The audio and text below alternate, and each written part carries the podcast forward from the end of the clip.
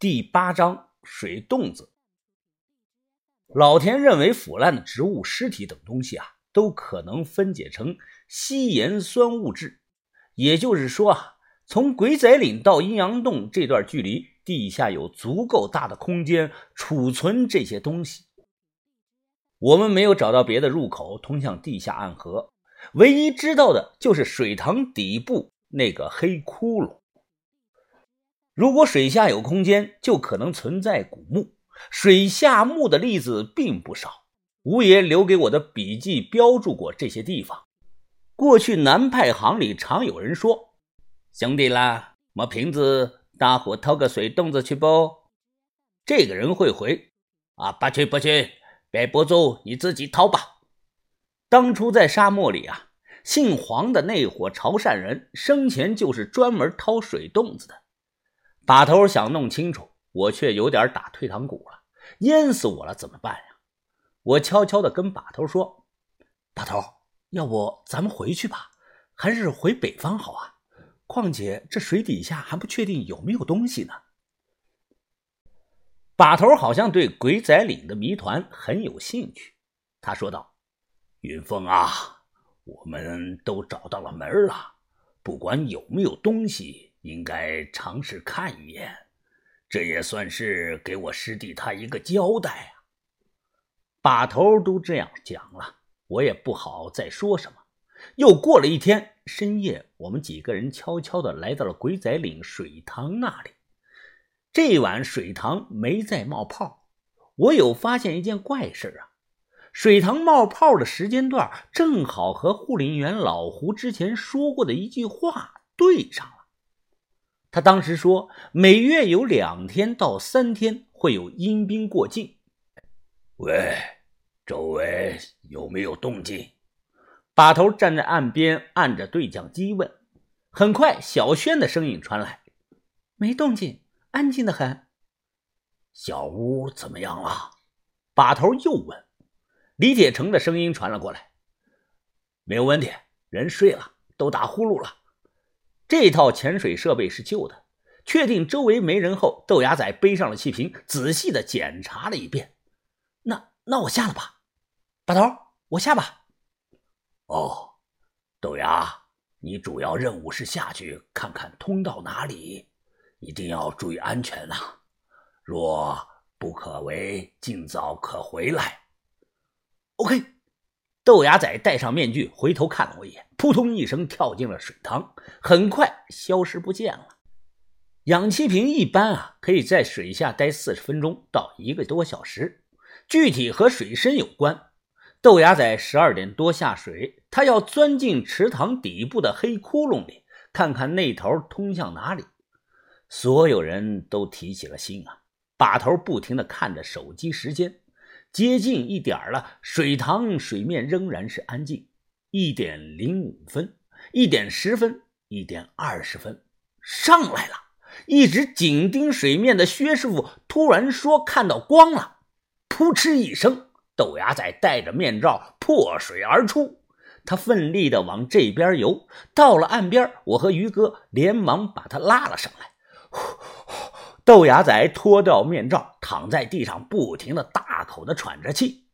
把头摆了摆手，意思让他先缓一缓。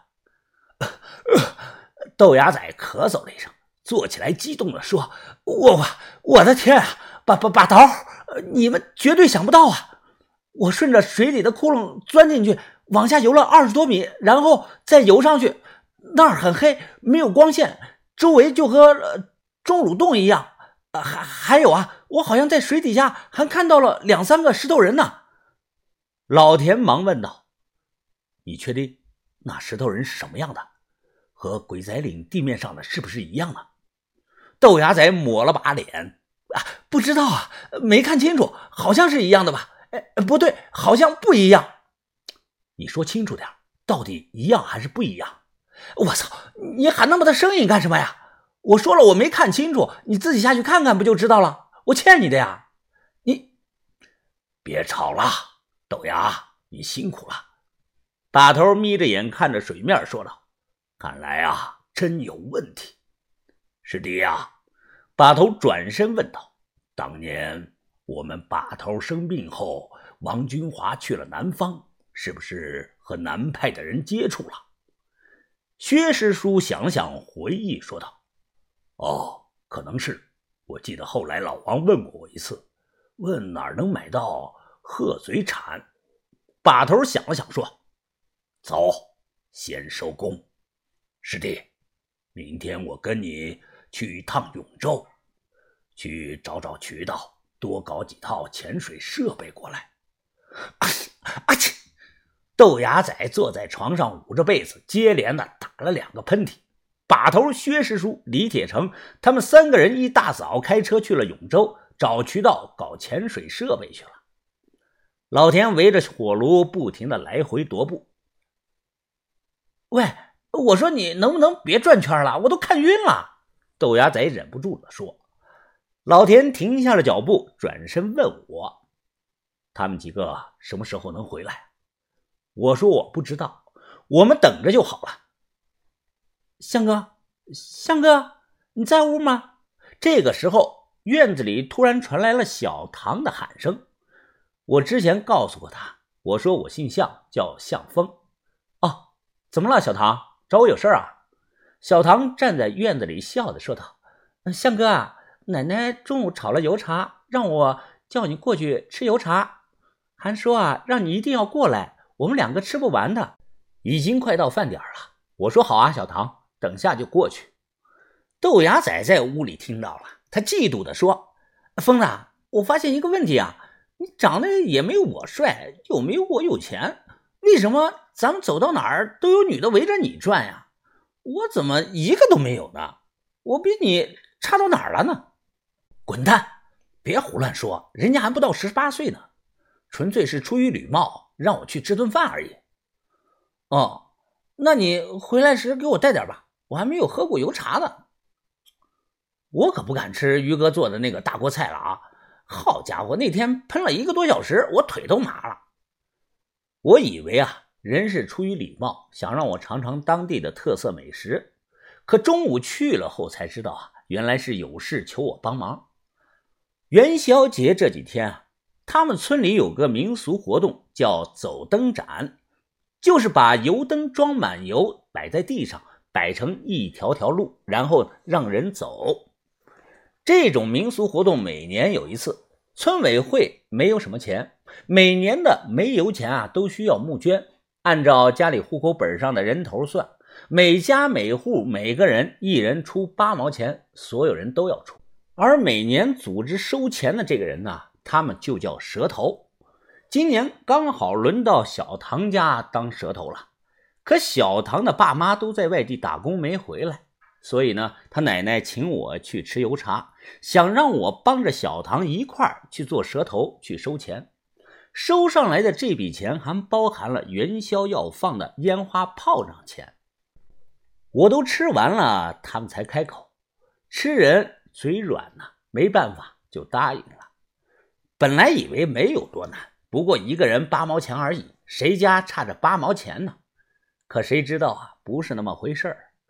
晌午一点多，我们去了。小唐拿着笔和本，挨家挨户的敲门。大部分村民都给，可总有爱占便宜的，不愿意出。人家说啊，呃，我不去走灯展，也不看烟花，今年就不交了。小唐说啊，说。咱每年都是这样子的，你不要搞特殊嘛！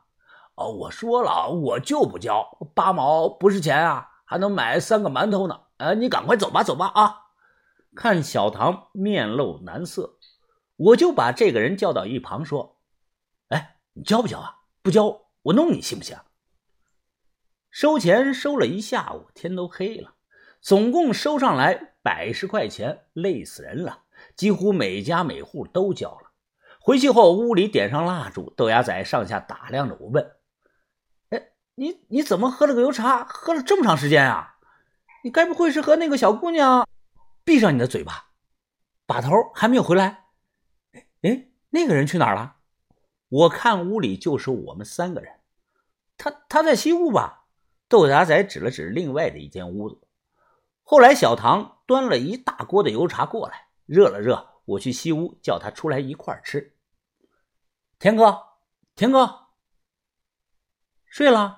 我敲了敲门，没有反应。推门进去一看，炕上被褥整齐，没人。起初啊，我没在意，心想可能是出去溜达什么的。可一直等到十一点多，还没有看到人。还是豆芽仔最先发现，他突然大喊道：“呀，完了，疯了！潜水服没了，还剩一瓶氧气也没了。”